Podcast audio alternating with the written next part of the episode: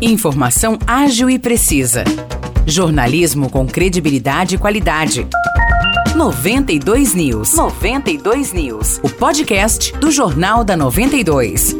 Olá pessoal, tá começando mais um episódio do podcast 92 News. Nicolas Santos falando por aqui. Estou acompanhado de Maurice Projan. Fala Maurice, tranquilo? Fala Nicolas, tudo certo? Vamos lá então para os destaques dessa terça-feira. A gente começa falando que a prefeita Terezinha afirmou na sessão de ontem da Câmara Municipal que vai pagar o piso nacional da enfermagem na próxima segunda-feira, dia 16 de outubro. Em uma sessão bem tumultuada, enfermeiros sanjoanenses lotaram o auditório da Casa de Leis para cobrar a prefeitura sobre o não pagamento pagamento do piso da enfermagem. A prefeita alegou que houve um erro no repasse das informações por parte do governo federal, causando o atraso no pagamento. Disse também que o trâmite legal de passar por diversos departamentos da prefeitura foi outro fator que causou demora. Outro destaque aqui de São João é que o município receberá recursos do governo estadual para a área de turismo. O governador Tarcísio de Freitas liberou verbas do Departamento de Apoio ao Desenvolvimento dos Municípios Turísticos, o DADETUR. Esse órgão é responsável responsável por administrar os valores destinados a 70 cidades, que são estâncias turísticas, e aos 140 municípios de interesse turístico. São João da Boa Vista foi contemplada por se encaixar no segundo grupo. Ainda não foi divulgado pelo governo de São Paulo o valor exato dos recursos financeiros que serão repassados a São João. E o muro de uma chácara na Avenida Brasília, na Vila Zanete, em São João da Boa Vista,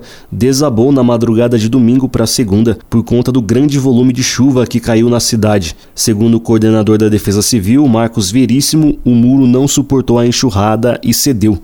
Ninguém ficou ferido. Pois é, Nicolas, e depois desse muro cair, tijolos e cimento ficaram espalhados por um trecho da Avenida Brasília. Com isso, funcionários da prefeitura fizeram a limpeza do local na manhã de ontem. O trânsito da via foi parcialmente interditado. Segundo a Defesa Civil, entre domingo e segunda choveu 85 milímetros em São João. E ainda segundo o órgão, apesar desse volume, não teve registro de alagamento e foi registrada apenas a queda de uma árvore de pequeno porte na rua Henrique Martarello. É isso por hoje então. Se você ouvinte quiser saber mais detalhes, detalhes de todas as notícias que trouxemos aqui no episódio de hoje, é só ir até a nossa página no Facebook 92FM São João. Lá tem o jornal de hoje na íntegra. Agradeço novamente, Nicolas, pela sua participação e até o próximo episódio. Eu que agradeço, Maurício. Obrigado, pessoal. Até logo.